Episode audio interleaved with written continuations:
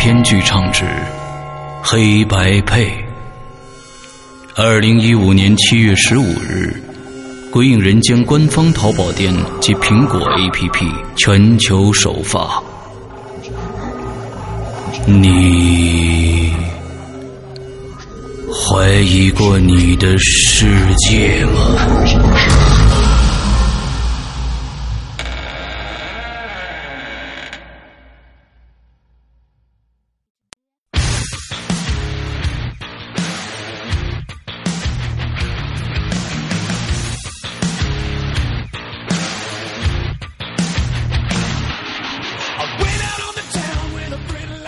众，大家好，欢迎收听影留言，我是沈阳。各位听众，大家好，我是大玲玲。哎，又到了一年一度的周一啊。一年一度的周一，呃，一年一度的周一，这个啊，很多人都是啊，又要上班了，没关系，有《鬼影人间》的这个节目在陪着大家啊。这个呃，先说一说这个我们每次开头的一些通知的事儿啊。我们的那个帽衫呢，定制啊，已经结束了。完了之后呢，呃，会在二十七号左右呃开始邮寄，但是这一次呢。其实是，呃，有可能我没想到会有这样的一个一个一个热度啊！大家对这对这件衣服还是蛮认可的，嗯，所以呢，嗯，有可能我们的黑色，尤其黑色又要的非常的多，因为黑色是金色的字嘛，所以要的非常非常的多，有可能啊，跟大家说一下，先打个预防针，有可能黑色的部分的用户呃购买者可能会推迟两到三天才能接到货。因为我们是二十七号发货，二十七号左右发货，那么再加上三天左右的到到达你手里面的时间，有可能我估计某一些呃这个黑色的用户有可能会在月初十二月初的时候才能收到货了。先在这儿跟大家说一下啊，因为本身呃我们是定制的啊定定制的这种款嘛，所以呢嗯有的时候在布料的预预估上，我没想到会有这么多的量，所以可能大家需要等那么。多等那么两三天的时间，大概是这个样子啊。完之后，理解的。嗯，完第二个呢，就是上个星期我们也说过了啊，马上我们会在呃淘宝和我们的呃这个 A P P 的普通的会普通的这个这个专区里边会上线好多故事啊，好多故事。第一个呢，就是我们已经做了几个月的老千啊，当然我们的会员专区已经听完了。呃，会员专区已经，他们已经听完老千了。那么我们的老千会隔一段时间跟这个会员专区他们的上这个听完的这个时间再隔出半个月的时间，也就是说，十二月八号，十二月八号，我们老千会正式上线这个我们的淘宝，也就是说，普通的用户就可以去购买这个长篇的作品了。这个是我我做的一个长篇。接着，《鬼影人间》第七季。大家今年一年都在问啊，第七季什么时候上？第七季什么时候上？我们终于要上了第七季的，呃，淘宝和这个我们普通的 A P P 上面的专区的这个售卖也要开始了。一共先放出，呃，这个四个免费故事啊，不是什么免费故事，四个故事啊，是我们平台免费故事，不免费啊，不免费啊，不是免费，嗯，啊，这故事掐个别播，这四个，这四个故事一共十二集，呃，《鬼影人间》每一季的。这个节目都是二十五集，这是十二集的先行十二集的故事。为什么我开始说免费呢？因为如果你不购买也没关系。为什么？因为我们上架淘宝以后，过呃将近十天到半个月的时间，我们的免费平台，也就是现在你们大家收听引留言的这个平台，就将更新我们的这个《鬼影人间》第七季的前十二集故事。但是更新的时间是两周一集。我们以前都是从第三季开始就是这样的一个更新方法了，两周一集。所以呢，呃，如果呃想听免费的节目，没问题啊。我们再过可能二十天的时间，我们的免费平台就会上了，每周五上架一集。哎，每周五上架一集。如果大家觉得那个想支持一下《鬼影人间》不容易啊，觉得那就可以去淘宝购买购买一下这十二集的故事。完了之后，后面还有十三集的故事，我们现在正在在我们的会员专区里边更新，啊，大概就是这个样子。OK，其实今天没有太多要要说的东西啊，我们直接进来进进入上一集的这个这个什么鬼的这个话题啊。嗯，对那大家对对对大非常踊跃，大家。哎呀，非常踊跃啊！我们这是上一集有个上集，这今天是下集，让大玲玲跟咱们再介绍一下这这到底讲的是什么东西？来实际上就是那些不符合常理的事儿嘛，嗯就什么鬼嘛。啊，就是说，你只要觉得在你的认知范围内和啊你的就是日常的这种惯性思维理解的范围之内，啊你觉得这个事情啊，你莫名其妙，哦，那就可以被归到这个话题来。哎实际上，这个话题极其的宽泛。是吗？嗯，好吧，对那我们就开始吧。啊，那个这个这个啊，这个这个这个大玲玲来第一个，嗯，好嘞，第一个是老朋友了啊、嗯 m c 提示君。嗯，他说看到这期话题，脑子里第一个闪现出来的是他一朋友的名字，哎，这朋友叫王宇。哦，王宇呢，就以下就是他的话来叙述啊。嗯王宇呢是我高中时代的好友，嗯，可是为什么想到他呢？这 一时间我也不太知道嗯。于是我将思绪跃入了回忆的深渊，向前追溯。高考结束的那一天呐，我们就好像一群被砸开了锁的灵魂之上的，啊，锁在灵魂之上的枷锁，终于能够呼吸到自由空气的囚徒。哦，好绕。嗯，喧嚣着，哭着，嗯笑着，估计都疯了。撕碎了所有的书本，扔掉了所有的矜持。沸腾的校园里，很快就覆上了一层，覆盖上了一层又一层的厚厚的白色。哎，下雪了，但是呢，就书嘛，啊，撕书嘛。但是呢，唯独王宇除外。当时的我呢，当时兴奋的我呢，找到王宇的时候，我就发现，他自个儿正独自坐在空无一人的教室里头，端坐在书桌前，静静的执着笔，一丝不苟的在那儿做练习题。啊，好诡异啊！这个场景。高考完呐，那是大家都疯了，就他一个人坐在那儿，而且是做题。哦估！计呀，我 估计是觉得没考好，准备复考。那那我们就往后听吧 好好好，这咱也不知道啊。哎，好，这王宇啊，是那时的我为数不多的好友之一。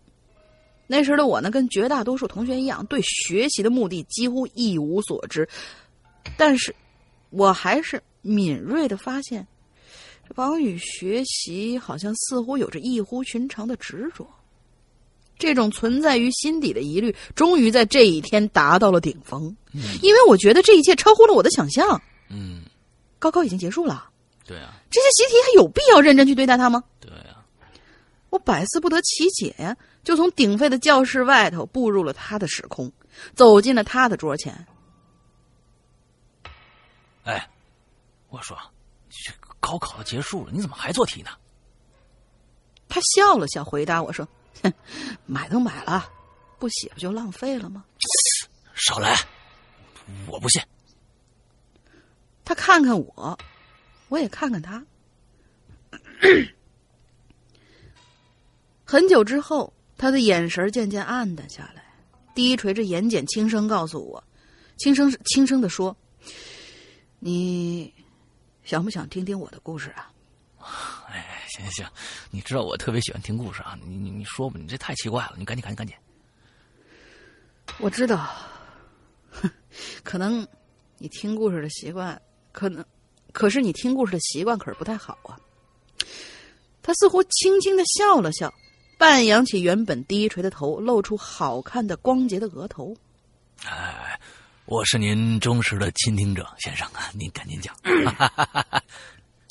我象征性的施了一个中世纪的贵族的礼仪，他脸上终于绽开了灿烂的笑容，也呃却随即淡淡的隐去了。嗯，因为唉我父亲，他低沉的声音里有着说不清的沧桑。啊，这是到底是父亲来，父亲来，父亲，啊？父亲的啊，父这是嗯父亲说的是吧？啊，呃，对，太好了，嗯，就逮着这种便宜，真是。我是自行车手。父亲总是这样骄傲的说的，因为呢，自行车是他的骄傲。也许父亲从未得到过奖杯，也许父亲收获的更多的是嘲笑和白眼儿，但父亲是快乐的，因为父亲自行车帅气的背影俘获了善良母亲的芳心，因为父亲骑着越来越破旧的自行车，载着他越过了似水的流年。父亲曾说，今生他最大的幸福就是载着母亲和他，也就是王宇，越过一道道生活的坎儿。无论头顶上的是烈日，亦或是新月，每个父亲的眼里，儿子永远是最棒的那个。他父亲自然也不例外。为了挣挣得儿子的学费，为了正在发育中的儿子可以有一个像他一样坚实的胸膛，为了妻子额上渐白的发，高一那一年，父亲和一群同乡，在另一个同乡的领导下，远赴意大利去打工。因为工头信誓旦旦、指天发誓说待遇非常好，条件非常优。然而和每一个悲剧的故事一样，他们被骗了，被同在异乡的同胞骗了。到了国外，语言不通，人生自由也自然就受到了限制。工头变成了监工，工作变成了杂工，薪水更是少的可怜。父亲咬牙坚持。节省下来每一分能够节省下来的花销，如同是哎，如同一个世纪前赴美的华工一样，像是一只辛劳的蚂蚁。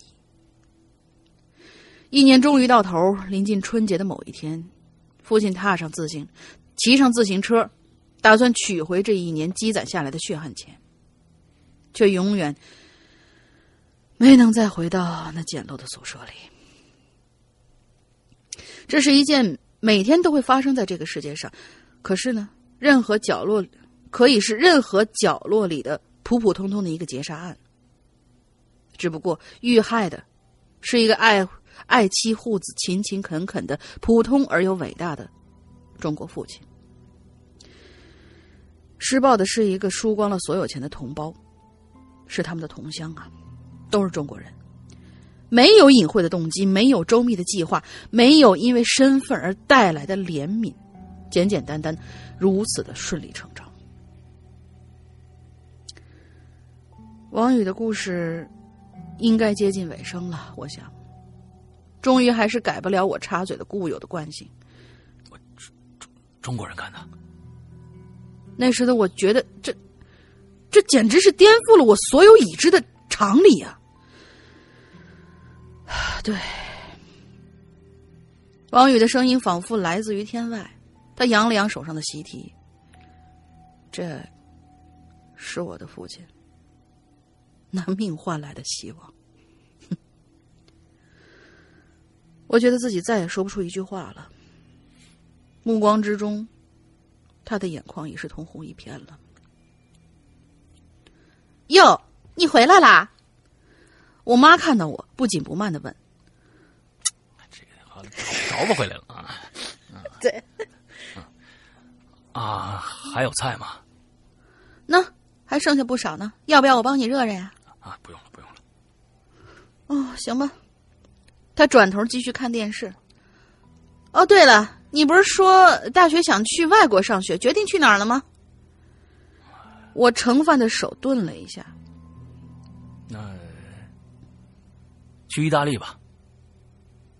这便成了我移民去意大利的第二个原因。哎，为什么又突突然重启了一段呢？他说：“石阳龙你好，这次的主题是不合常理的事儿，这是我第一次把打招呼写在最后。我为什么要写这件事儿呢？嗯，当时我始终不相信中国人会。”在异国伤害自己的同胞，这在我的心中是不合常理的。不过，当我在意大利的待了四年之后，我也逐渐明白了为什么王宇要这么说。也许，这才是真正的中国人吧？你们说是吗？最后呢，祝二位主播身体健康，咱们下次再聊。P.S. 也许山哥读着读着就感觉本期的内容变成了一个神秘鬼友帮我修改的，大家能猜到是谁吗？嗯，这个这个感觉隔断的就是 这这应该是那谁吧？应该是《暗之旅者》改的吧，感觉像啊，就是因为一段一段的这种格式，我不知道是不是啊。而且故事的跳跃性的那嗯，就是每每一个场景转换的那种跳跃，嗯，还真是暗之旅者吗？这个我有可能像，因为他所有的这个这个文法很像《暗之旅者》的那种风格，嗯，不太像。我觉得，除非有两种可能，有两种可能，一个是《暗之旅者》，要不然就是就是那个谁罗夏。但是罗夏好像他不是会写这样一段一段的这样的风格的东西的，所以我咱们先不说谁谁写的吧，那文字是非常好的，文字是非常好，通顺啊，完之后念的一般，嗯，你自己也念了好吗？完之后呢，我觉得，嗯，可能啊，嗯，这个我觉得太过于悲观了，因为嗯。不能把所有，就是当最后他最后总结这句话的时候啊，就是说，当我始终不能相信中国人在异国伤害自己的同胞啊，这不是这是一个不合常理的事情啊。这个啊，不过我在意大利待了四年，我也渐渐明白了当当年王宇为什么要这么说。也许这才是真正的中国人吧。我觉得这个话写的未免啊有点过，有点偏激，有点偏激了。对，呃，我我觉得。这只是一个人的作为，你不能把它变成一个啊一个民族啊一个国家的人都会让这样子去做的。那首先你会不会这样去做，对吧？你到了外国你会不会这样去做？那么你是不是中国人？那这这个是个很很简单的一个一个一个一个道理，就是说，我觉得只为什么一直说这个没有买卖就没有杀害呢？其实一样的，任何一个人。都有可能，他爸爸去世了，这是一个悲剧。不管是谁造成的，这都是一个悲剧。所以，我觉得可能下这样的结论未免有点草率。啊，就整个的故事，我觉得挺悲伤的。那那爸，这个这个王宇这个孩子是一个非常好的一个孩子。那他他珍惜他爸爸给他带来的这样的，现在目前来说可以获得的这样的一个一个生存的这样的啊，身体也好，还是学业也好，我觉得都是非常非常棒的。那呃，这样的悲剧是呃任谁都不会想让他去发生的。嗯，但是呃，我们没有必要因为这样的一件事情。对整个民族进行一个打击，这个我觉得没必要。这样的贴标签有点草率。对，嗯，对了，对了，坏人哪儿都有啊，对对，坏人哪儿都有啊。只不过呢，我们的这个，我们的这个，我们在中国这个人口基数太大，所以显得坏人特别的多。嗯，哎，对呀。但是呢，这个并不是说这个，所以说。过下一期下一期的话题，我们就说开始说骗子了。人家现在好多好多人呢，都都都在说啊，这个中国的骗子特别特别多。我告诉你，世界上的骗子哪儿都有骗子，而且呢是就像我现在做这个这个故事老千一样，只要有人的地方就有欺骗，有只要有人的地方就有欺骗，所以这个欺骗是司空见惯的，并不是某一个民族的特产。这是一个人性的特产，所以干坏事的人不分民族，他只要是人就有可能会干干坏事儿。啊，这个这个，我我觉得我们下个星期再来讨论这样的一个一个事情，因为嗯，说中国骗子，我告诉你，美国、欧洲骗子更多。而且呢，人家都是特别特别的那种，就是骗了你，完了之后呢，非常非常绅士的那种那种感觉，更可恨。我跟你们下给你们讲几个这样的故事啊。嗯嗯嗯嗯好好好好好啊，那个看看看来被骗的次数不少。哎，接着接着下面就叫卡特这位兄弟啊，嗯，卡特啊，山羊哥龙英姐，我又回来了。说到不合呃不符合常理、没法解释的事儿呢，呃，我倒是有几个，都是小时候的，那现在啊，仍然一直记着。废话不多说，开讲。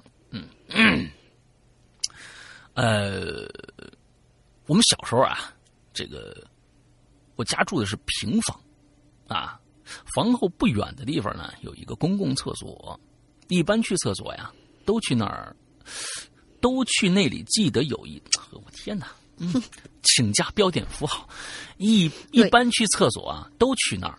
逗号，记得有一次，半夜这肚子突然疼起来了，我便。哎呦我的天哪！这个半夜肚子突然疼起来，逗号，我便向厕所冲去。他不是，他是变相这俩字儿啊，是变相那个意思，他不是变相转转向的那个意思。对，这个这个我天哪，我打错字儿了。嗯，起来以后呢，我便向厕所冲去，到了厕所啊，虽然没有灯，但那晚的月光啊十分的明亮，可以看清楚周围的一切。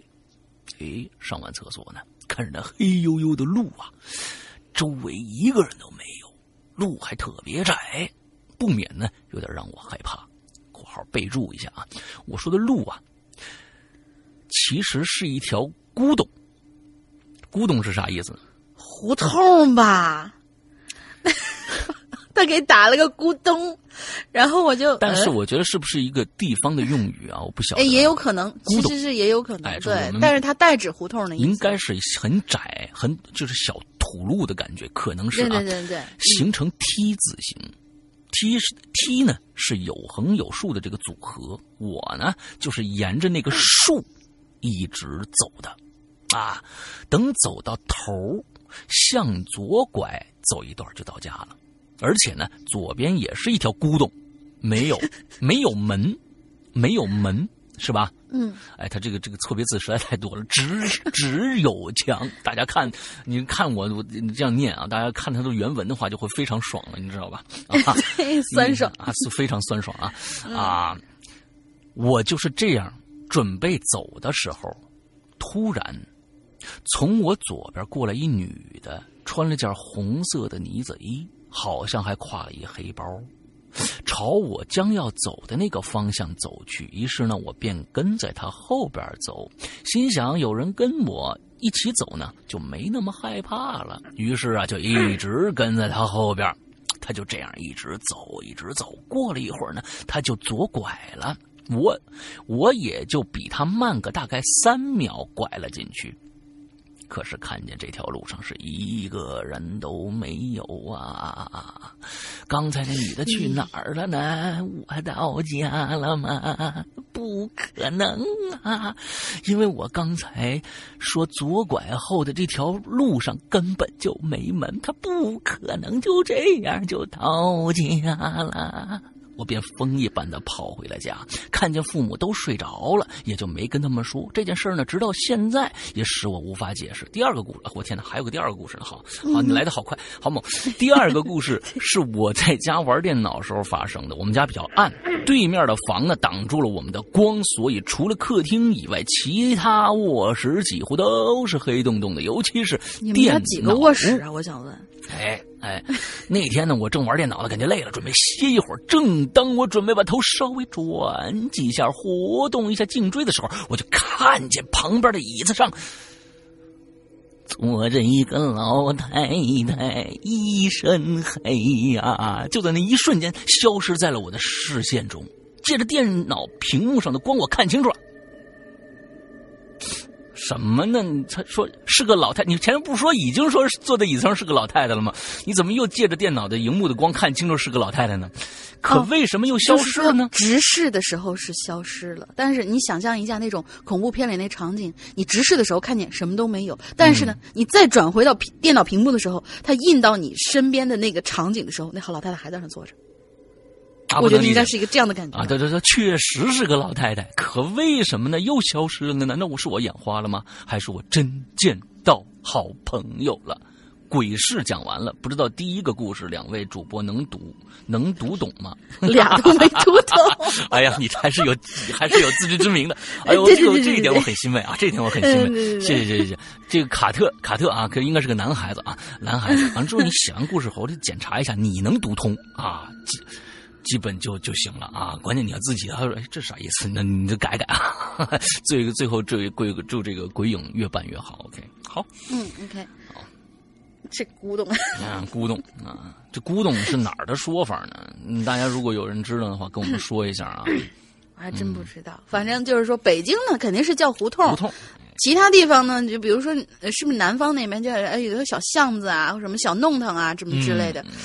反正那咕咚我还真是头一回听说。哎，对，来吧。好嘞，嗯，下一个鬼友是哎，好久没见的爱新觉罗刘。哎，这是在直播上面最近挺活跃的一个小每期几乎每期都来听。对对对对对，每期都来。嗯，Hello，杨哥，我林么么哒。哦，谢谢。好久没有留言了，这次就来一发吧。猜猜我是谁？嘿嘿嘿。哎，我才不猜呢。主题是那些不符合常理的存在。其实我觉得吧。只要对我不利，那就是不符合常理的存在呀，嘿嘿嘿。呃，他为什么这么说呢？好吧，嗯我们接着往下看啊。嗯说正经的，我自己呢，其实没怎么碰到那些不合理的事儿，也没碰到过什么灵异啊、诡异啊的这种事情。有些事儿呢，当下没转过弯来而已，但事后仔细想想，其实啊都是可以解释的。就比如说最近一次吧，嗯，我房间的灯自己给关了。哦，房门是开着的，厕所的灯开着，门开着。厕所在我房间的旁边，嗯我呢躺在床上就可以看到厕所的灯打在墙上的。嗯，要进到我房间，那就一定要走过厕所。呵，你房间这味儿哦！嗯有人走过的时候呢，就会有影子在墙上嗯，投下那么一条一条影子。嗯当时的我呀，正躺在床上，翘着二郎腿，拿着手机看小说呢。躺在床上翘着二郎腿，嗯，对呀、翘着二郎腿。嗯，好吧，（括号我是躲着我妈看手机的啊，本来这应该要睡了，可呃，而且当天还是嗯鬼节，刚刚听完影留言，哎，你鬼节那天没有来看直播吗？你说哦对呀这个今年的鬼节还是那应该是今年的鬼节？今年鬼节我们四个小时的一个长篇故事，你没来听是吧？嗯嗯，你没来听吗？对啊，哎，露怯了，真是。所以呢，我就躺在那儿看书，看看小说，看着看着，就我就感觉好像有人穿过厕所的门口，走到我房间里了。嗯我以为是我妈呢，吓得我赶紧关掉手机屏幕，假装睡觉。但是呢，我等了半天，还是没有什么动静啊。接着就过了一会儿，好家伙，才写的是过了一会儿嗯啊。好，接着过了一会儿，还是没脚步声啊。我就慢慢睁开眼睛，朝厕所灯光的方向看，确实有影子，一个很像人的影子正投在墙上。嗯而且就在我看向那边的时候，眼睛瞟向了床边儿嗯一个黑色的人影就站在那儿。我一下又闭上了眼睛，嗯，我还以为是我妈呢，心想哎这下子完了，又要挨骂了。呵，你妈你多厉害，你这么怕她？可是呢，我还是没有听到骂我的声音。我就再次睁开眼睛看，那墙上的影子已经没了，站在我床边的人影也没有了。反正当时我我整个人是傻的，后背一下就湿了。我我以前说过啊，我从小到大没碰到过什么灵异事件，而且认识我以后的朋友以后也没有碰到过这种事儿。没想到听了影留言，哎，就碰上这种事儿了，怪我们是吧？哦，对，OK，怪我喽，全都怪我喽，什么都怪我喽，真是的。我脑袋空白一阵儿之后，我仔细想了想，最后呀，其实还是想通了。我们家厕所有一窗户，有车子开过的时候呢，自然会有那种人走过来的错觉。嗯而站在那儿的人影儿，应该就是眼睛在黑暗中的错觉吧。而且啊，我是先看见墙上的影子的，才看到站在窗子那儿的影子的。（括号呃，好多括号，括号这点声明啊。当时听有留言说的时候，杨哥说有几个鬼节的晚上的禁忌，其中一个是不要在晚上晒衣服、晒被子。但是当时是十一点多的时候，我妈呢让我晒了很多被子啊、衣服啊在阳台上面。啊，嗯，这这这哎，我在直播里也说这事儿了，你是到底是看的直播还是到底看听的影影留言啊？所以他肯定没看直播。嗯哎好吧不然的话他他那天晚上也不会在那躺着。对，更何况呢，之后这什么事儿都没发生啊，所以我也就没那么在意这件事儿。但是那影子啊还真是让我记忆犹新，因为太真实了。这件事儿不知道算不算不合理哈？嗯但是下面我要讲的，我朋友的这件事儿才算是真正的不符合常理你。其实直接讲这个就完了，你知道吧？哎，对对对对对，嗯，好吧，好啊。之前我不是说过吗？我有一个女性朋友叫阿敏，她有一次在教室穿越的故事。嗯，上次我没说，嗯，这次我来讲讲。哎，那次啊，是他初中和朋初中的时候跟朋友一起到一个废弃的校园儿嗯，他们去冒险，对，就这冒险时候遇到的事儿。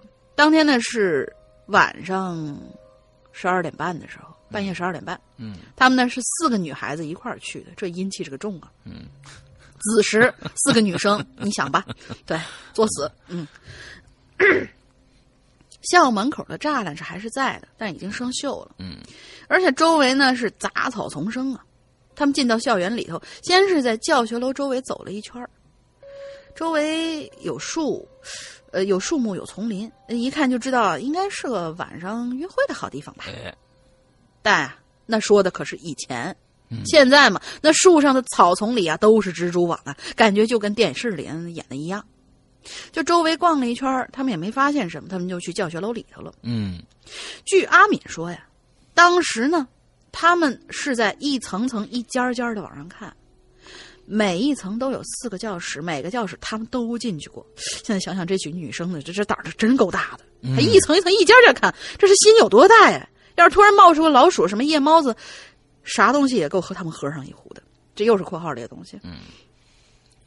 一层到三层倒是没什么异常，但是呢，他们当他们来到第四层的时候，这感觉就不一样了。反正就突然感觉这周围的温度骤降了很多。嗯，一开始的时候几个女生没在意，一家家的还是那么看。走到最后一个房间，这室温再次骤降，冻得他们开始打哆嗦了。可这降温没多久。就还是就开始有回声，并且伴随着一股烧焦的味道。哦，而且随着温度的回升，他们四周的景象也开始跟着变了。原本应该是晚上有月光的教室，开始慢慢的洒有阳光进来，也开始模模糊糊的有人影开始在那走动，渐渐渐渐变得清晰。最后，阿米看清楚了。这些人穿的竟然是这所学校过去的校服。又过了没多久，阿敏突然感觉到温度急速的上升，周围的画面也开始变了，周围的人开始尖叫往外跑，大火在燃烧，越烧越大，最后蔓延的整个房子都是。嗯，阿敏就这么呆呆的站在那儿。你这女的，你来吧。嗯，阿敏，阿敏，你醒醒啊！当阿敏睁开眼睛的时候，看到他那朋友正一边摇他，嗯，一边叫他呢。嗯，我我我我我这是怎么了呀？阿敏就很迷糊的问他：“我们刚才刚来到这个这个房间，你就晕过去了，叫你老半天你也不醒，把你带出来，你这才醒过来的。”他那朋友说：“真奇怪，刚才一到那房子，就觉得热的要命，而且还有很重的焦味呢。”阿敏听另一个朋友就这么说了一句，阿敏听完之后一下就爬起来了，就带着他们这几个朋友开始往下走。啊啊！救命！是什么什么什么意思？这好几个人啊！救命啊！他们滚开！我我还不想死啊！滚开！啊！就在阿敏他们走到教学楼门口的时候，身后传来了求救和叫骂的声音。阿敏和他几个朋友本来还打算回头看一眼，但是被阿敏阻止了，拉着他们就出了这个学校。到了后来，阿敏呢打听了一下这所学校以前的事儿，说是当年这所学校就是四层着火，烧死了很多人，所以啊，到最后这学校才关了。当时这第四层整个都烧塌了，白天去看的话，只有一楼到三楼。没有四楼的，但是，在当晚，阿敏他们当时是怎么到达的第四楼呢？嗯，好了，故事就到这里，谢谢观看，么么哒。好，我觉得这个故事呢，是其实啊，是给我们做广告。嗯，啊，因为呢，哪尼？这是一个，嗯，我觉得这个这个桥段呢，什么之类的啊，这是一个啊，我们另外一个长篇小说的前传啊。嗯。这个小说的前传呢，这个小说叫《高一零班》啊，大家有兴趣可以去听一下啊。哦，对，一个一个很经典的呃青春校园偶像剧的那个恐怖片。对，《高一零班》啊，跟这个这个也一样啊，有一个教室烧了，最后呢，这些人呢，在这个教室里面烧的所有人呢，都都一个个活过来了啊，又就都活过来了，都出现了，烧着就活过来了。哎，所以呢，这个也是一个非常青春偶像。啊，励志加这个悬疑、恐怖、推推理什么 一大堆的，反正稀里哗啦一大堆的。高一零班，大家可以现在我们的淘宝上面还有我们的 APP 上面都都有这个故事的售卖啊，大家可以去听一下。嗯，好，下一个名字叫幺幺讲啊，呃，他说呢，我觉得自己是一个阳气挺重的人啊，虽然体质不好，容易生病，但是呢，我不容易看见特别奇怪的东西。啊。不过呢，有两件事让我想起来觉得毛骨悚然。先说第一件，这是我小时候特别小的时候的一个事儿啊。那个时候呢，我喜欢在家的这个楼下乱跑，东看看西望望，在力所能及的地方到处蹦跶。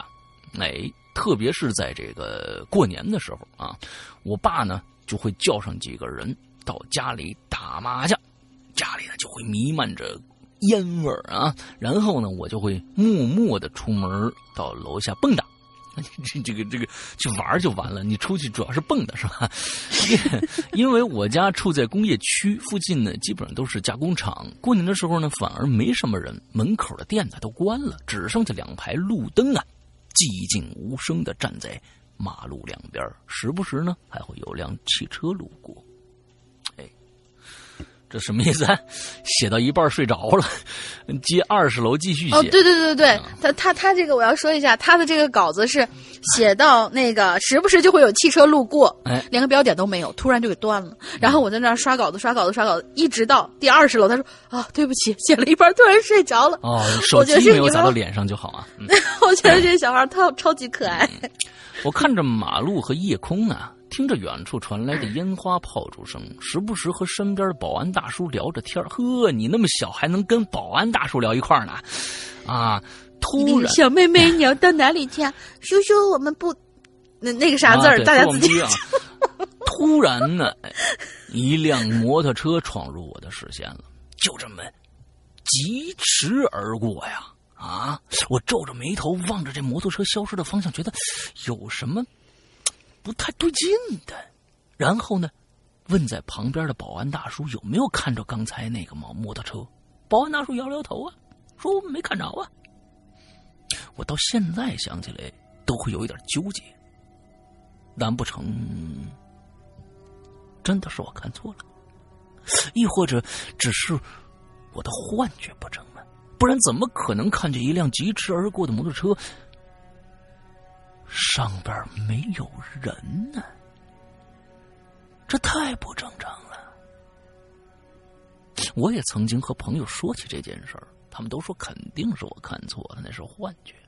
啊，毕竟那个时候呢，我还是个小屁孩嘛，对吧？跟保安一起聊天已经很不错了。嗯嗯，又或者呢，是有谁从那辆摩托车里跳下来了，所以我看见的时候正好没人。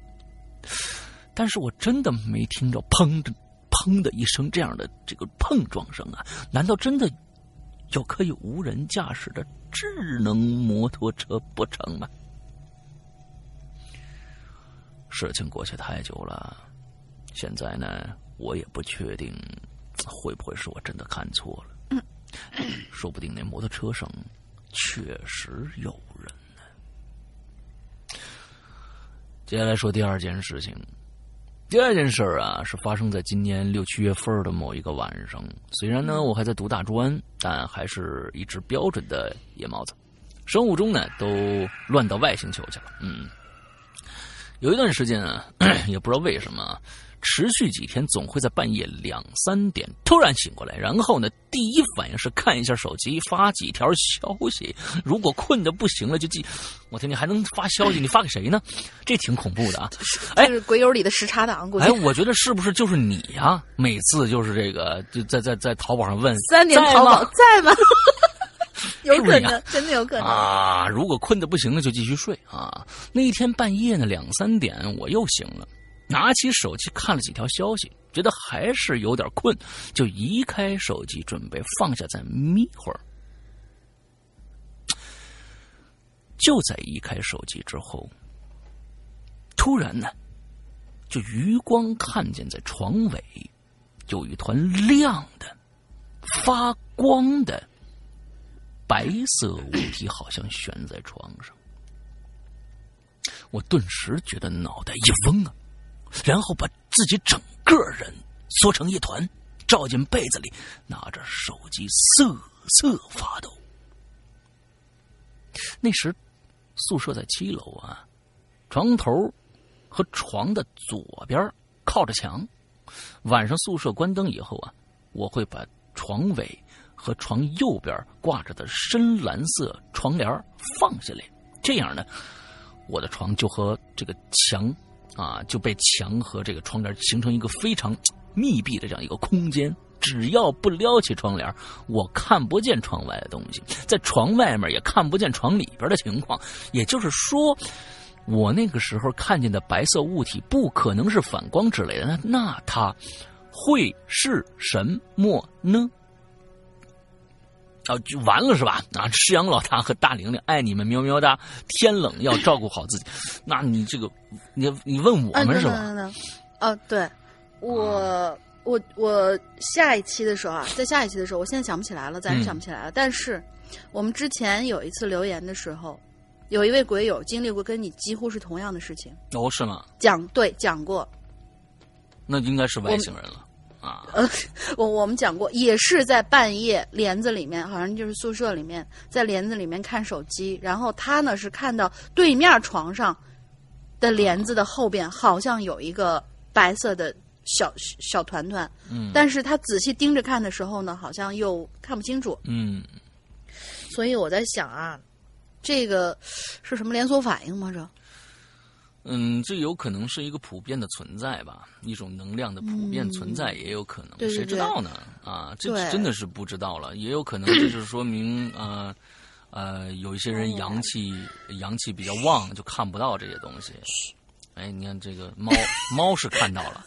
猫其实它现在听得懂人话，它只跟你说：“我跟你说，那白的呀是什么什么什么什么。”但是咱听不懂人家说的什么 啊。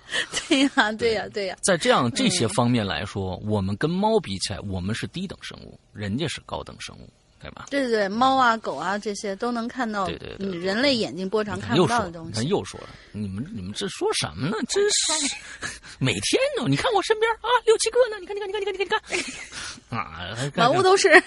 对，嗯，来吧，下一个，嗯，好，呃，下一位鬼友叫做有间客栈，嗯，龙山哥、龙妹子好，很喜欢鬼影的节目，一四年的时候就开始关注了，不过一直在潜水。看到本期的主题，我终于还是按耐不住浮出水面的心，来决定凑个热闹。嗯，在讲亲身经历之前呢，我想先说一下人对恐惧的感受和理解哈，嗯，可能是应该是他个人对。恐惧的感受和理解，小时候怕鬼，自己内心呢就会刻画出各种各样的那种鬼魅的形象，嗯，很单纯，但是给自己的心灵带来非常大的震撼，进而呢就会影响到以后的行为。比如说晚上看过鬼片之后，连上厕所不敢去了，嗯，家里贴着明星贴画，如果一个人在家的时候看到那些画画像上定格的表情，会突然觉得非常害怕，嗯。在特，比如说，又比如说，在特定的场景看到已经逝去的人的遗像的时候会害怕，嗯，又比如说正在焚烧的遗体那种遗物啊，遗物。遗物，好家伙，你的遗体，好家伙，你钻进那个炉子里啊，被你看出来了，那种布革被烧焦的味道，等等等等，有些恐惧呢是随时的，有些恐惧呢则会如影随形。这将这就将是我在下面要说的。在正式讲之前，我会做个声明：文中提提到的所有的情节，全都是本人的亲身经历哦。所以啊，如果你害怕了，千万别赖我。嗯，我就喜欢。来，让我们看看这个，对我我也喜欢。看 看咱们这个有间客栈里头发生了什么事儿啊？我呀是个多梦的人，大梦小梦几乎每天呢都会做两个以上，而且我几乎全能记住。不是记在本子上，而是记在心里。我记得最早的梦啊，应该是我两三岁的时候吧。嗯，那梦里头呢，就是我妈站在我对面，张开手臂，微笑着让我走过去。这个梦就是一个片段，也许有很多，时间太长了。我在想，做这个梦的时候，我应该是在学走路。嗯，上小学的时候啊，做过一个特别恐怖的梦，梦里的我呢在睡觉。我的意识呢，就漂浮到了天花板上，我能看到我的躯体正在下面沉沉的睡着，而我的旁边正躺着一个女尸。哦，我的意识告诉我，那个女尸，她是我的老婆。我靠，这个啊，我当时非常的恐怖，非常的绝望啊！因为我同时有两种视角，一种是俯视的，一种是仰视的。背贴着天花板的我，看到另一个我和女尸躺在床头，我的头就在一旁僵硬的扭着。那女尸是长头发，看不清脸，躺在床上的我不能动弹，头对着女尸的侧脸，而我的眼角能看，则能看到贴在天花板上的我，但是非常模糊。这两种视觉感受和精神感受同时传递到我的意识当中。说实话，我当时是接近崩溃的，就像一根被拉到极致的弓弦，很有可能再稍微用力就崩断了。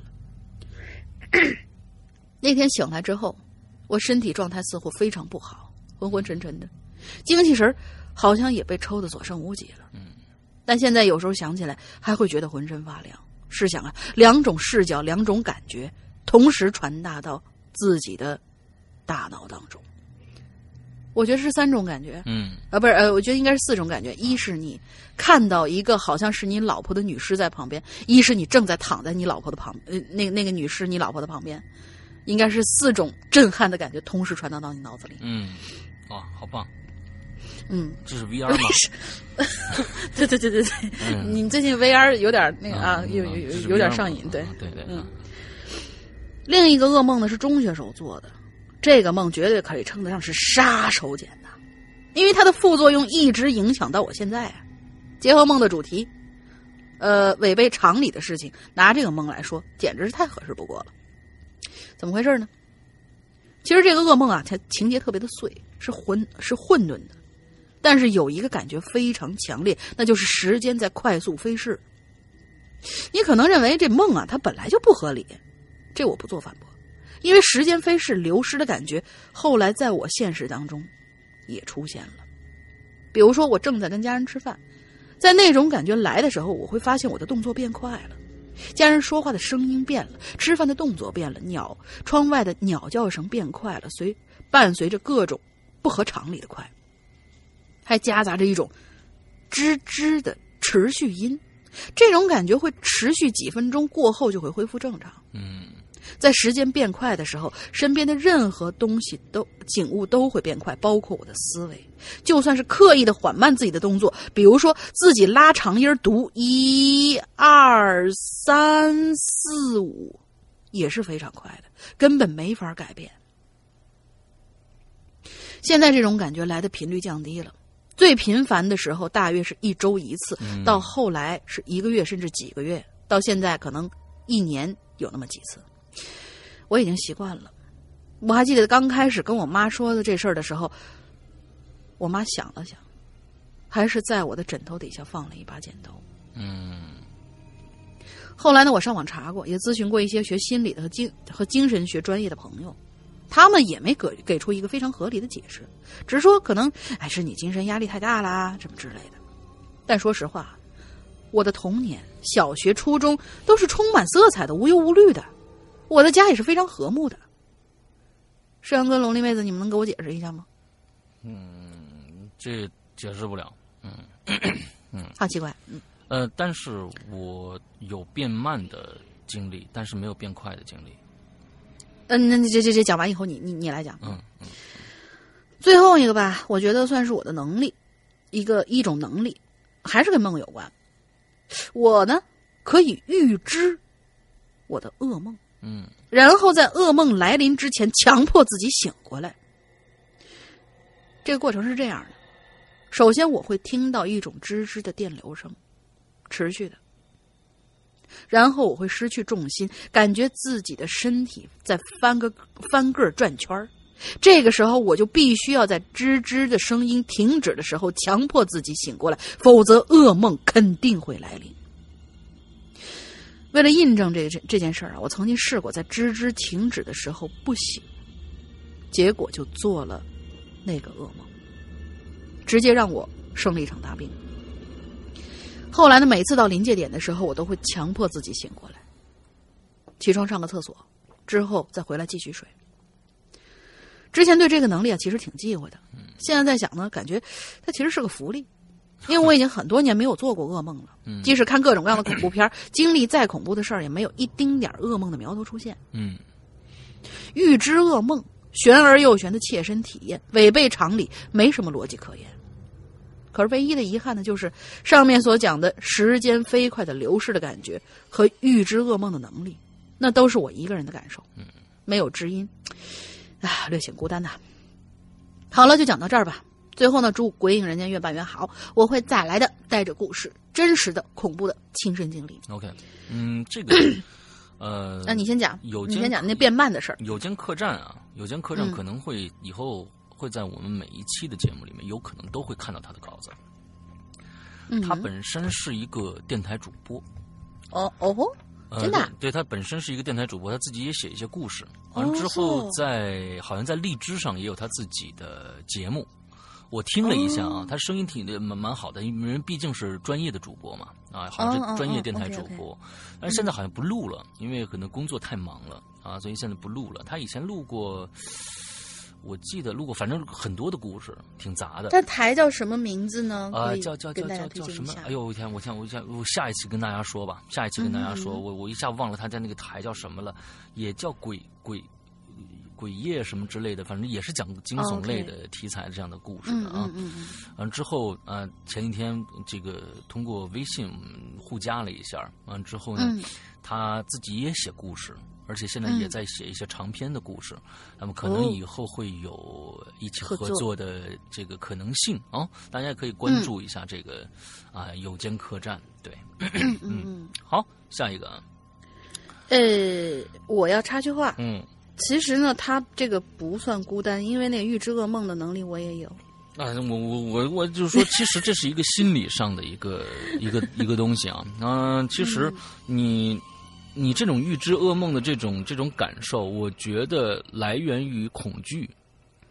但是呢，它其实不是每一次都会出现那个，就是有有点像我们寂静岭之前，就比如说有恐惧恐怖的东西出现，先先拉警报。嗯他说那个滋滋那个感觉可能就是警报，但是嗯我的这个噩梦呢，有的时候是一个很好的一个梦，突然一下就变成了一个恐怖的梦。嗯但是另外一种情况就跟他说的这差不多，会出现有一些那个呃没有声音啊，会出现有一些预兆，嗯会告诉我接下来这个梦是恐恐怖的。嗯如果我能醒过来的话，那 OK；如果我醒不过来的话，我我有试过，哦，整个那个人就跟离魂了一样，嗯。特别难受。对，所以，嗯，每个人都有每个人的感受吧。我觉得，嗯，呃，对于恐惧啊，有时候你，嗯，甚至有的时候你会认为，今天你在没睡之前，你就会知道，你今天晚上肯定会做噩梦。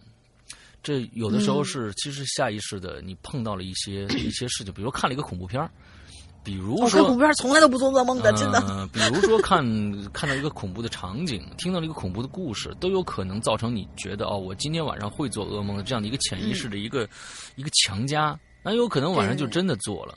那么在这个时候，假如说连续几晚你都会做噩梦的时候，你就会给自己一个心理暗示，也就是说，你会自己给自己在梦中设定一个设定一个东西，比如说嗯设定一个，比如说是那种跟催眠一样，一二三我就醒来。或者是是一个什么东西，比如说我到时候我只要低头一看地，完了之后用力可可能这这种方法非常非常的，呃，让人想象不到啊。哦就是说我我我往我地上砍一下，我就变成一个火箭，我就飞走了，有可能是这个样子，非常二逼的一种一种一种脱离噩梦的一种形式。但是这种东西进入你的脑的潜意识里边以后，你会真的变成一种方法，而这种嗯方法也有可能会变成一个反的方法。你的恐惧如果大到一定程度的时候，你在做梦的时候，你即使想象了一个办法，我能脱离恐怖的场景，但是你的恐惧大到什么程度，你又给自己一个心理暗示，说我即使有这种办法，说不定都逃不掉。嗯，这会噩梦会反噬到你身上。这就会让你的梦更加的恐怖。这个东西，呃，是一个一个一个非常非常有意思的一个，其实有时候一个非常有意思的一个心理暗示的一个过程。嗯，对。嗯嗯嗯好，你看这个这个实在太深奥了，咱们今天不讲那嗯，么多。对对对对对。好，接着接着下面。嗯，这个释永龙啊，我们老朋哎，友好久没来了。嗯，呃，这个施阳大玲玲，你们好啊！工作呢实在太忙了，好久没来了。今天呢，我就熬夜爆发一次吧？你要干嘛？嗯，反正之后顺便提一个要求鸟子啊娃子，不要伤害我们。啊，我的故事基本上都是大玲玲读的，这次就让诗阳，这这次正好赶上我了啊，真正好赶上我我故意排的，我觉得我自己被嫌弃了，我以后再也不读那稿子了。我这人很记仇的，我告诉你。我今天要讲的这个故事呢，与动物有关啊，虽没有什么灵体出现，但却真的很诡异，哎，很诡异啊。好，嗯，古城西安呐、作为西部大开发的重镇，正在以突飞猛哎，这个我这古城西安作为西部大开发的重镇，正在以突飞猛进的速度在发展。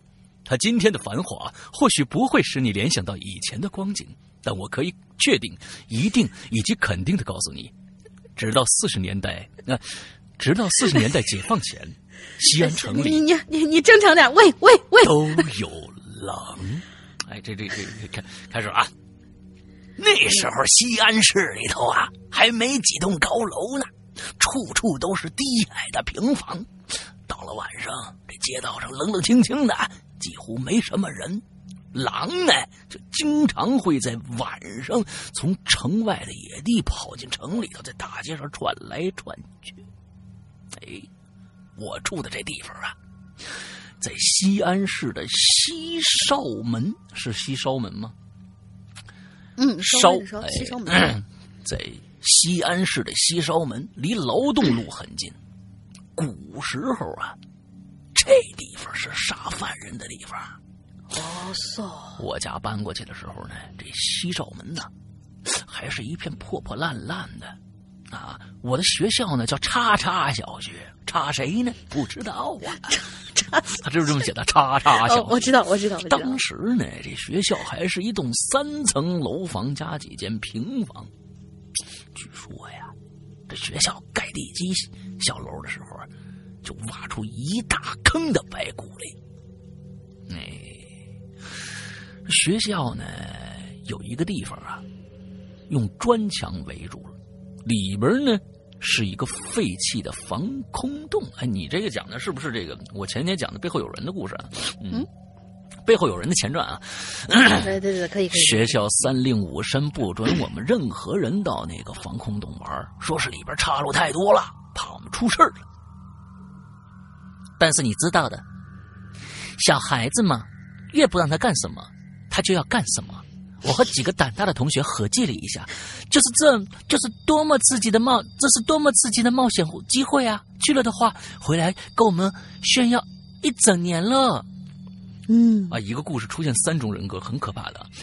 嗯，你 你这屌丝倒是讲多了，各种分裂。于是呢，在一个星期天的下午，我们几个补完课以后啊，并没有出学校，而是一起翻过那道隔离砖墙，走到了那个防空洞跟前。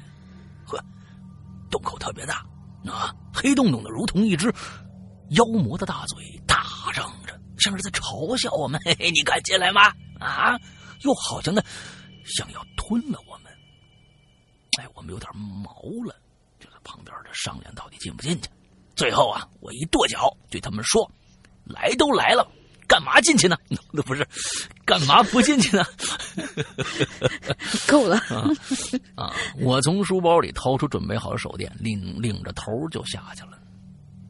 这个洞真是太深了啊！我们走了几百米，竟然竟然才到了第一个岔路口。不知道它的尽头会通到哪儿去呀？那小伙伴们都有点退缩了，劝我别走了，怕迷路了。其实呢，我我也害怕，不是逞英雄、装胆儿大的嘛，是吧？嗯对他们说：“你们等着吧，你们在这等着啊，我我再往里走看看有什么。”于是呢，我独自打着手电走向远处的第二道岔路口。可当我走到第二条岔路口的时候啊，恐怖的事儿就发生了。哎，我走进这岔路呢，我突然听到一声悠长的叫声，我从来没听过这种叫声啊！它不像是猫头鹰，也不像是蝙蝠，既像是动物世界里的那种非洲猎狗在晚上发出那种尖细的声音，又像是小孩哭，但又和这两种声音都有点区别，仿佛突然凭空冒出来似的。我这手电光柱往前一看。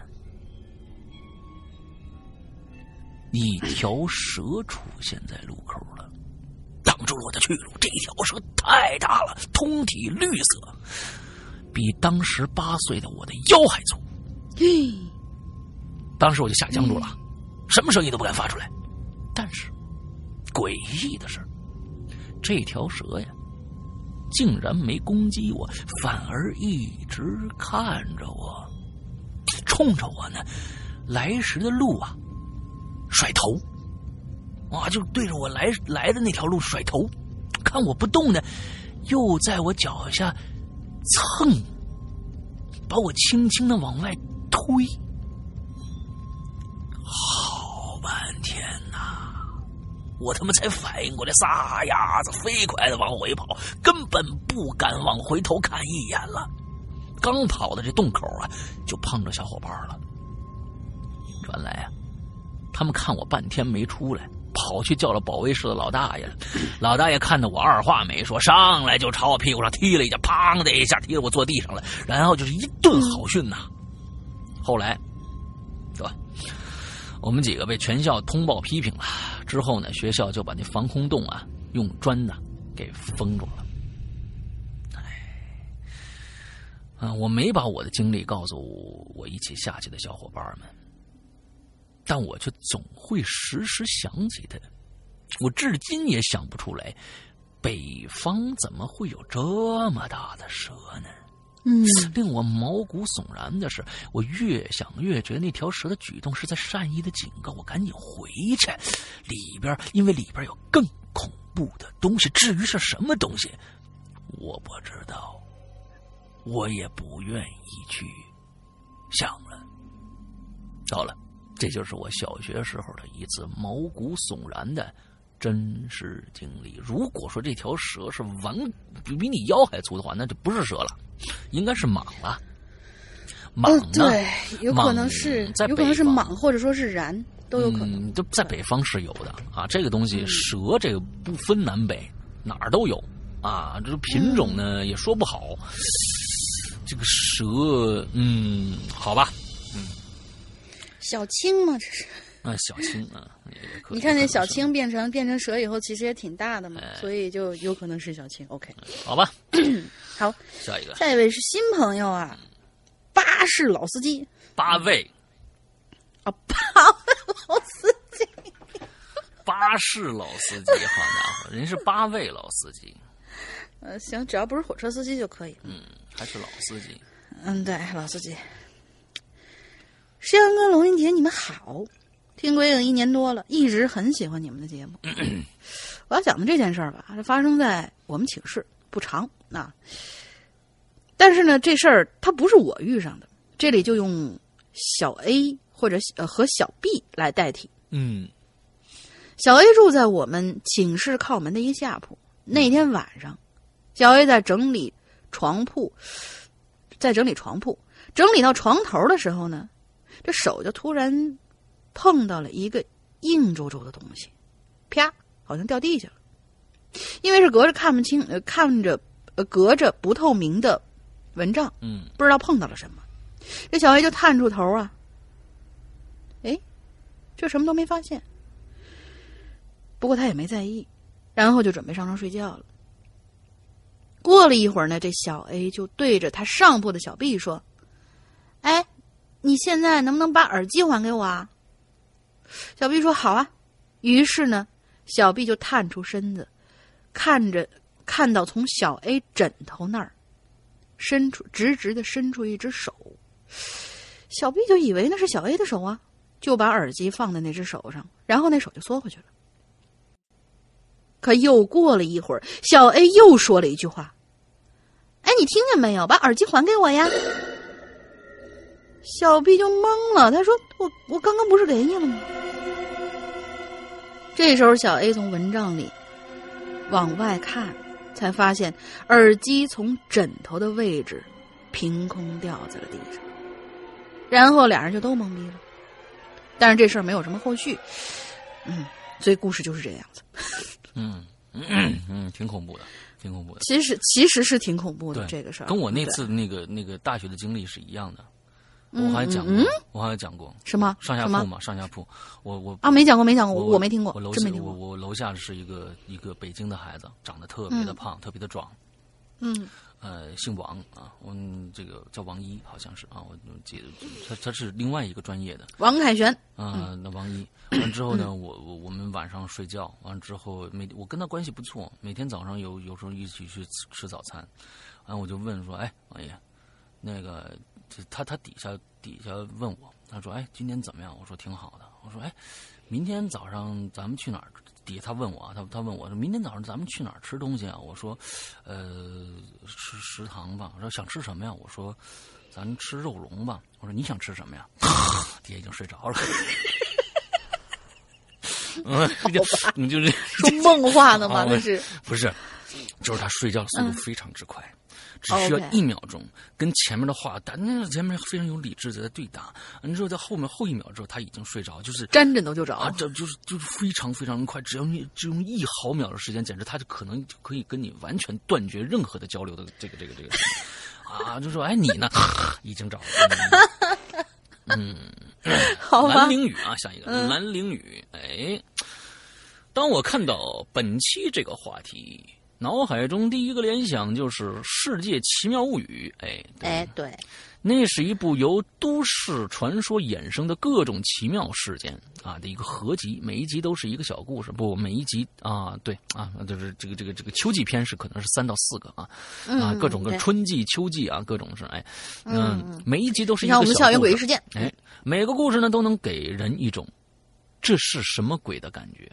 哎，这非常好啊！发生在我们每个人身边的事儿呢，总有一些啊，就是那么不合情理的啊，就是那些不合常理的事情，让人觉得恐怖。没错，嗯哼，这是一个发生在我朋友身上的事儿啊。那一天呢，我呀就接到了我这朋友的电话，说我想啊，来我想见见你们。不去，嗯啊，没有不去就没有这个故事了、啊行行可以啊可以可以可以好啊，这个这这个没有不去就没有这个故事了。我朋友和我一样，都是啊从外地北漂来到北京打拼的啊。十多年前呢，来到这儿这个城市，为了更好的生活，也为梦想夜以继日的努力着。她是个很出色的女孩，为人呢坦诚开朗，生活很努力。周围呢也有很多的朋友，大家都非常的喜欢她。可就在两个月前，她被诊断出肺癌晚期，哦，刚刚三十一岁啊！这他妈什么鬼啊！前几天我们去医院探望他，从被确诊到我们去看他，仅仅过了一个月，他就已经没法自己翻身了，甚至每隔十几秒就要忍受几十秒的痛苦。这种痛苦，直到他离开这个世界，都会一直追随的。看到她的样子，我们都哭了。那么好的一个女孩，不抽烟不喝酒，没有不良嗜好，又经常运动，她没结婚生子，她人生还有那么多没经历过，怎么就得了肺癌了呢？我和另一个同事忍不住就想哭的这种冲动，就从病房中出来，想要平复一下心情。一个和我们差不多的年纪的一个护士走过来安慰我们，让我们别太伤心，别让让我们别太伤心了。哎，护士护士，您知道他病因是什么吗？他他还那么年轻，怎么就得了这种病呢？我就问这个护士啊，呃，护士就坐下来跟我们说，一般呐，这种病啊，年轻人得病的概率非常小，但是这几个月，医医院都已经接到好几个这样的病人了。护士叹了一口气说我吧，石家庄人，前几天我家里人就跟我说，有个七八岁的孩子也被检查出肺癌晚期，这种病可能导致的病因有很多，很多人都说啊，跟这儿雾霾可能有关系，但是谁也没有在医学上面证实过。哎，所以啊，你们出去也戴个口罩啊，多注意一点，总是好的。我们从医院出来，看见灰黄色、能见度一百多米的空气，忽然有一种想要逃离这座城市的冲动。可我们不可能逃走啊！我们生活在一样的环境中，除非我们不再呼吸了，否则这样的事情随时都会发生在我们身上。想想就觉得恐怖吧。希望各位鬼友都注意身体，希望大家平安。嗯，说到了一个非常。嗯，现实的一个话题，哎，就是雾霾啊！我觉得对这个雾霾这件事情非常，已经现在我变已经变成我们的一个生活中的一个笑话了，一个笑料了。就是说今天啊，你看又又是这个样子一个天气，然后大家不不以为意了。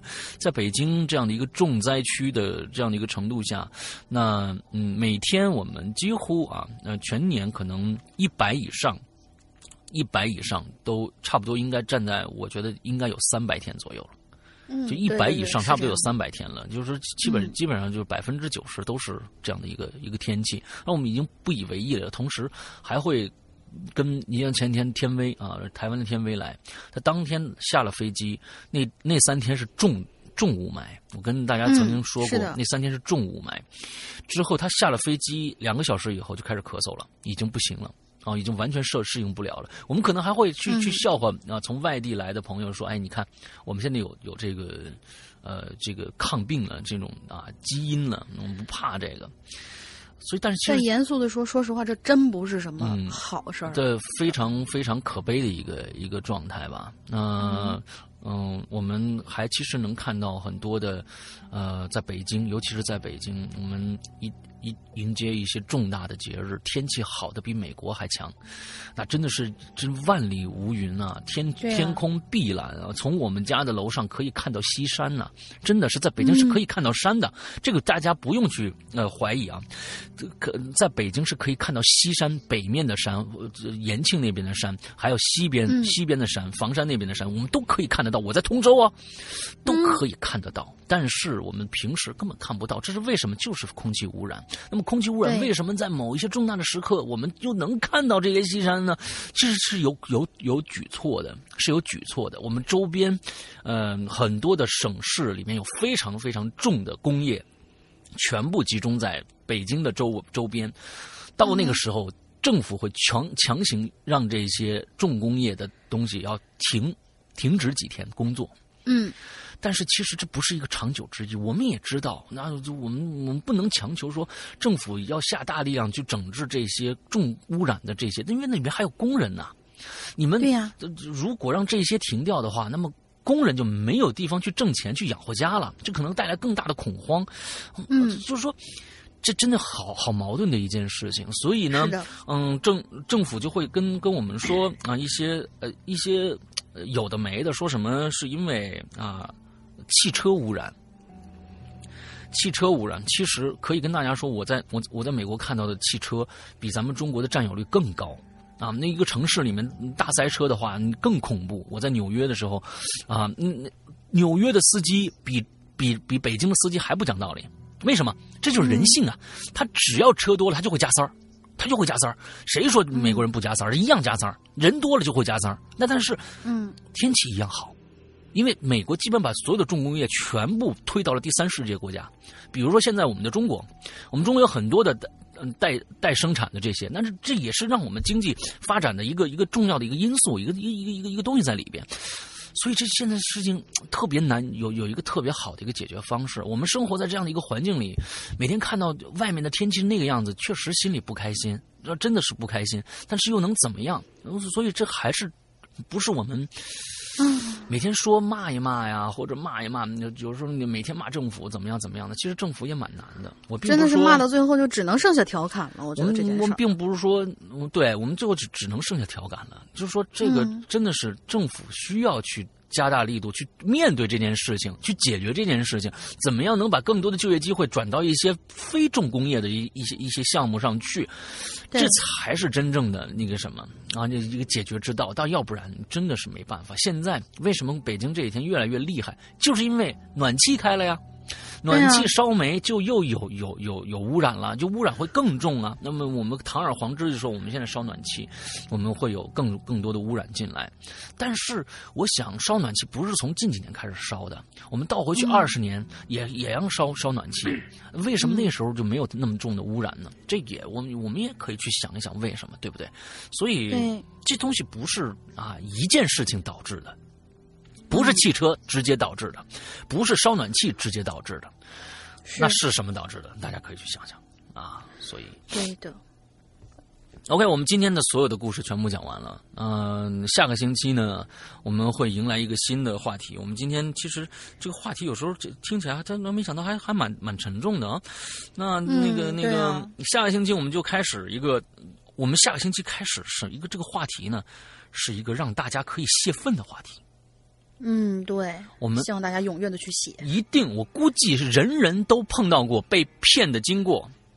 嗯，你里边不带脏字的骂这帮人，骂的越狠越好。你们骂的骂出花来，我阅读你们的作品，但是别骂各种脏字儿啊。嗯，这 A、B、C，呃，A 和 C 中间那种词，那就不要啊。完了之后，那个呢，要要骂出水平来，要骂出世界水平来啊！不不漏脏字的骂对方，那是最好的。这帮骗子真的是啊，就是太可恨了。他又不像我说的这个，现在说这个老千这个故事里面这五个侠盗，人家是骗这些贪官污吏，是吧？嗯，挣黑钱的这些这些这些这些商人。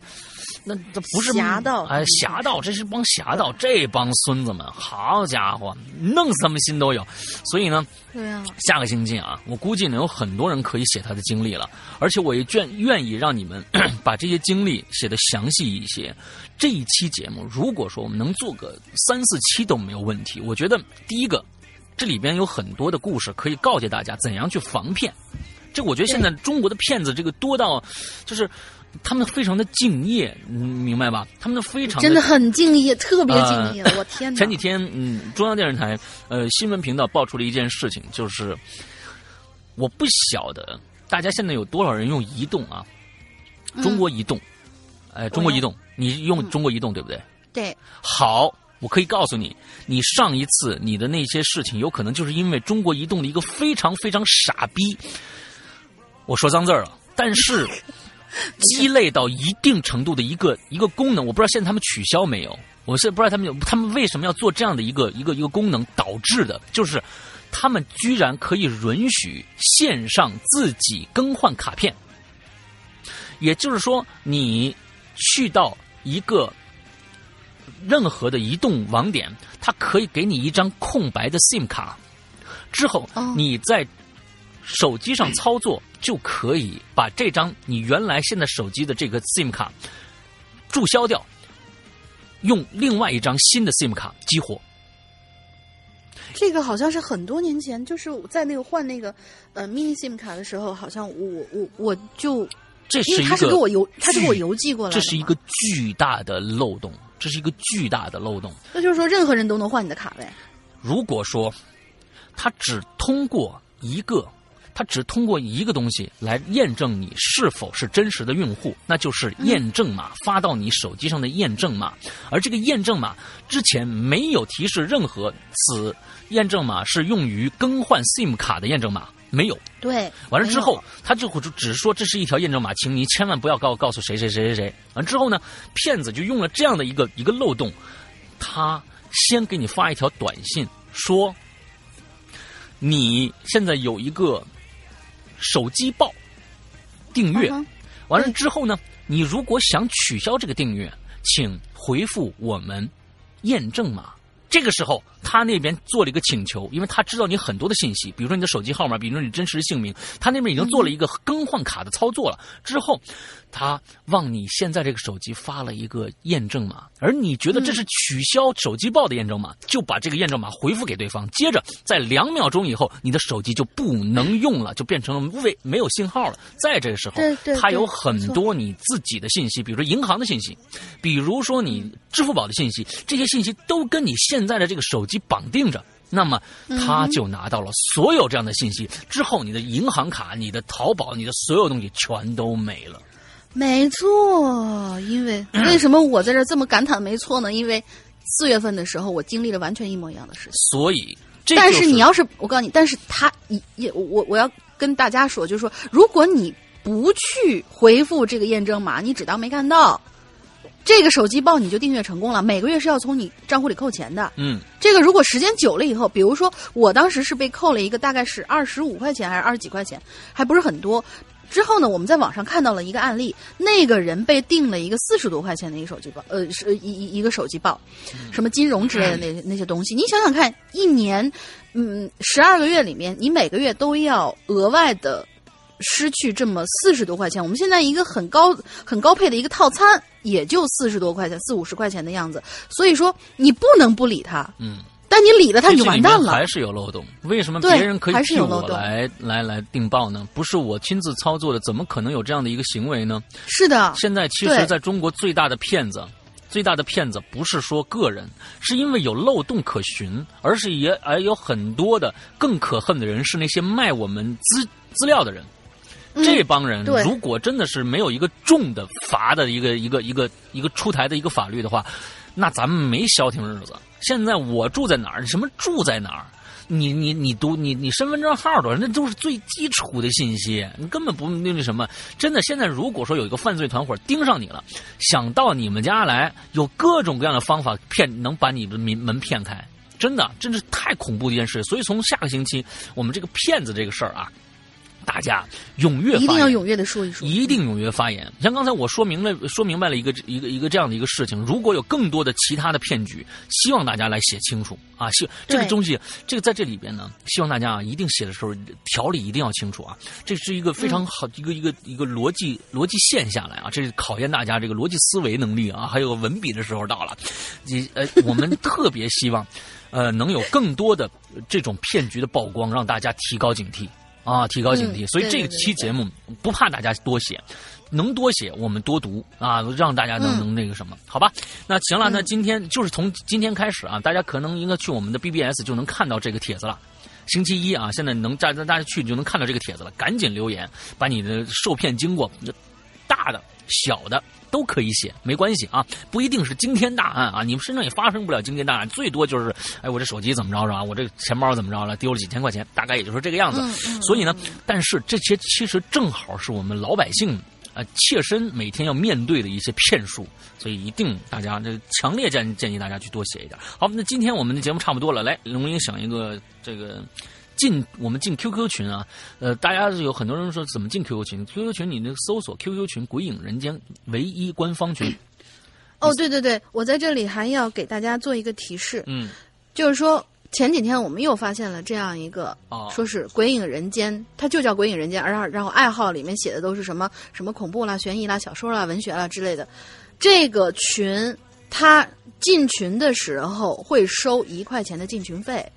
啊哈，对对对对对，这个事情是当时英子姐收到的一个鬼友的一个那个什么，因为她她好像加我们的群，不知道怎么回事，怎么也加不上。嗯然后她说是，哎，是不是我加错群了呀？她就跑到另外一个就是那种群搜索的地方，嗯搜索出来这么一个东西，偶然发偶然发现，然后就举报给我们。我我看到了，我当时看到的是，他这个群的人数上限是两百人，嗯而他里边的在线人数已经达到了一百一十四人。啊。就是已经在群里面，就是说很多很多人都已经上当了，OK，这也是一这个骗骗子的一个，这个骗子啊，对对进去收一块钱，我们不会干这种事儿啊。另外，大家对，大家看看那个群主，兰州的，我跑兰州干嘛去？是不是？对对呀，那群主那一看是兰州的，首先、你呢要注册，我不能叫这个，要先要注册一个北京的是吧？大家看看兰州的，我不在兰州啊啊！我不是说兰州怎么着啊，但是我不在兰州啊，对不对？大家也都知道我是北京的，你就跑兰州，你第一个看看你就知道了。而且怎么会收钱呢？一块钱，天哪！哦，真是。嗯有贼心没贼胆儿，你收个一百块还显得我们节目高端点儿，为什么你就收一块钱？为什么我们要上？我们的群是应该是现在是两千人群还是一千人群？我忘了啊。完了之后呢？一两千，对，啊，完了之后我们为什么要设置这样的一个密码啊？就是因为我们第一个想不不想让更多的现在正在上学的孩子们进来。首先你要满十八岁，也就是说你高三要毕业了，你大学我以后我不管你，这是第一点。第二点，想让更多的真正在听《鬼影人间》故事的人，有很多人说你们他妈弄一个弄弄一个进进群密码，你那说明你不听节目嘛？要不你听节目，你肯定知道进群密码是是是什么嘛？你你忽然听了一个两两两个月前的故事，你说我这一直填这密码怎么进不去？我们每个星期都换一次。我们每个星期都换一个密码，所以我们想让真正的粉丝进来，我们有什么不对的啊？所以说啊，在这儿说那些那些各种各样的话的人，我觉得你你就可以可以少息了，在旁边啊，你你的话也不我我也不想听，所以就我们是为了这样的一个目的。那你说一下子进去那么多的人，完了之后呢，听不听节目不知道，进去乱做广告，完了之后素质又低。就算是现在进去的都是知道密码人，也有素质低的呀，对不对？是的。所以，嗯，我们只是想让这个群更加和谐一些而已，啊，这是这就就是目的啊。那另外呢，就是还有一个，就是我们每个星期的这个呃注册的这个密码啊，那就是这个这个这个注册的这个密码是还可以注册我们的 BBS 啊，就是鬼影 Club C L U B 啊，Club 俱乐部点 net 这样的一个网站。里面呢是我们自己的 BBS 论坛。那我们每个星期大家听到了这么多的引留言，都是来自于 BBS 论坛里面的一个板块，叫引留言这样的一个板块。每个星期我们都会更更新一个话题在上面，所以大家也可以，如果要注册的话呢，里边底下也有一个像邀请码那样的一个一个一个感觉，就是请输入这个本期的。哦不不不，不是邀请码啊，不是邀请码，而是上面填写了一个你要写注册原因，你为什么那个什么？你就这注册原因的那一栏里边写上这个每一期的进群密码最。新的进群密码就 OK 了。OK，进群密码啊，进群密码。哎，这个是不是应该改一下啊？本期进群密码应该这这样子，大家就明白什么意思了。是不是应该改一下这个？这个我跟我跟旋转说一下啊。对对对对，跟旋转说一下，有道理。那你知道大家一看到是是进群原因，我喜欢《鬼影人间》啊。对啊，那我要我的话，我不可能想到是写在这儿写这个进群。即使我知道有个密码，它也不是这样的一个提示嘛，对吧？嗯，对呀。好，嗯，大概就是这个样子。我们今天进群密码是什么？你还没说呢，来。嗯，就是说这一期的 MT 骑士军同学讲了一个故事，嗯，就是说他移民去的那个国家叫什么？移民去的那个国家叫什么？是吧？对，好吧，是是哪个国家？行行，三个字，那就是这样子啊。那好吧，我们今天的节目差不多就这样结束了。完了之后呢，欢迎大家来收看我每个周二和周四晚上在。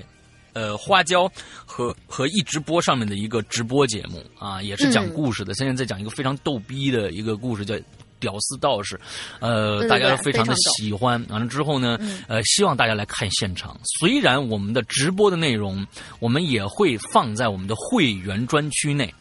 会员专区现在的这个，我又说了这个，我真的我觉得超值的。反正会员专区每个星期都会更新两集我的直播实况。那个直播实况，我因为我每个星期呃每一天的直就是周二、周四的这个直播是一个半小时做，那么里面的讲故事呢，差不多要讲到五十分钟，呃，剩下的就就就一些互动啊、聊天什么的。两集，也就是说一百分钟，差不多两个小时的节目。会每个星期都会更新两期上去，这是一个非常非常大的一个一个福利，因因为我们不在任何其他的免费平台，比如说上个星期，呃，我们更新的这个万圣节的这个实况，大家都都听了。上上个星期我们更新的万圣节实况，就是我在万圣节那一天在直播平台上直播了四个小时的全记录，我把中间的所有的聊天全部剪掉，变成了五集故事，放到了。我们的免费平台上，而我在日常更新的这个长篇故事是不在免费平台上放的，我们只放在了我们的会员专区里面，供会员专享啊，这是我们的给会员的一个福利。所以大家要想一想，一百九十八一年，我们能听到现在，我们从去年年初到现在购买的会员，我们现在基本上已经更新了将近快两百三百集的故事了。差不多有三，因为因为一年每天都有节目嘛，而且每天有更新，我们有三百多期的节目了，比比一年年数还要多，那一年的天数还要多，所以这是一个非常超值的一个会员计划。估计你再去找像我们这样的会员计划找不到了，一九八两百块钱一年，完之后如果你要去购买这些节目的话，两百块钱是买不下来的。那就是说我们上架淘宝以后的节目，有一些根本不可能上架淘宝，所以这是真的是一个非常非常超值的一个一个会员计划啊！所以真的建议大家，这不是说是这这个这个老老王卖瓜自卖自夸，是帮大家省钱的一个方法。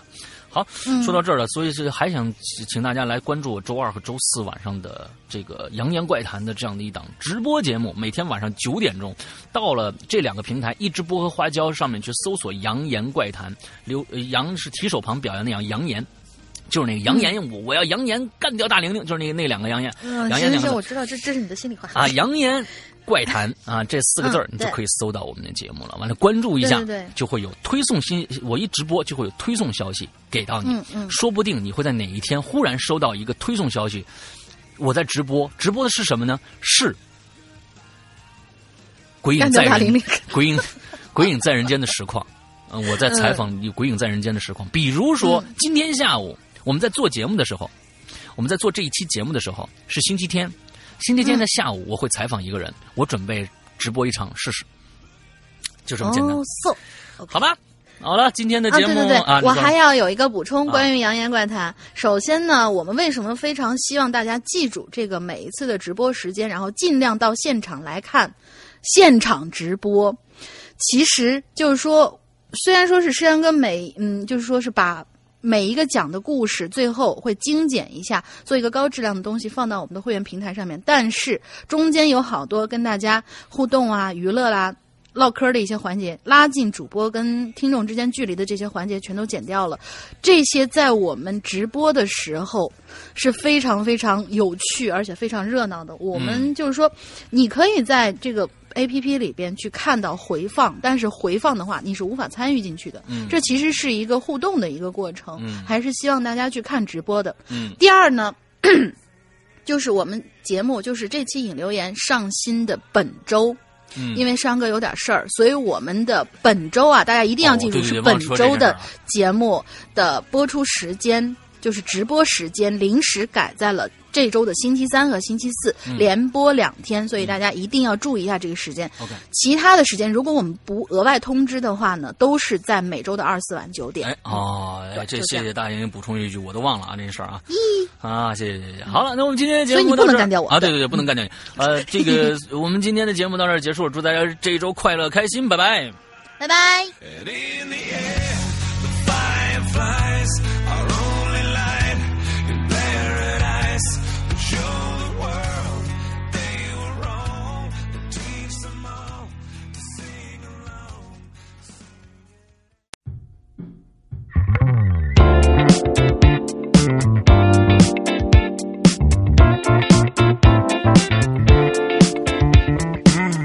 Hello，亲爱的鬼友们，欢迎收听每周一歌，我是青雨。嗯，已经订购了新京帽衫的鬼友们不要着急，现在帽衫已经进工厂开始制作了，本月的二十七号左右就会发货。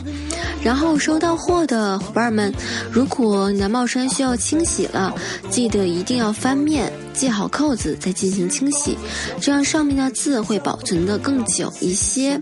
这一周呢，东北还是很冷，啊，雪下的也很大。东北的小伙伴们出门记得戴好手套，还有帽子。嗯，那今天这首歌曲来自于一位女神，猜猜她是谁吧？嗯，不卖关子了，那就是我们的龙鳞女神。今天她翻唱的这首歌曲名字叫做《何日君再来》。接下来，我们一起来听这首好听的歌曲吧。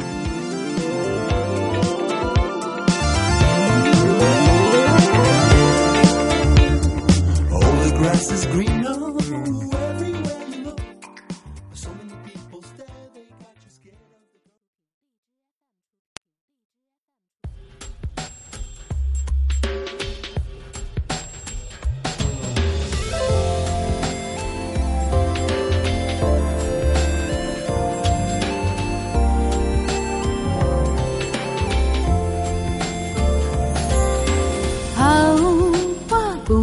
敞开。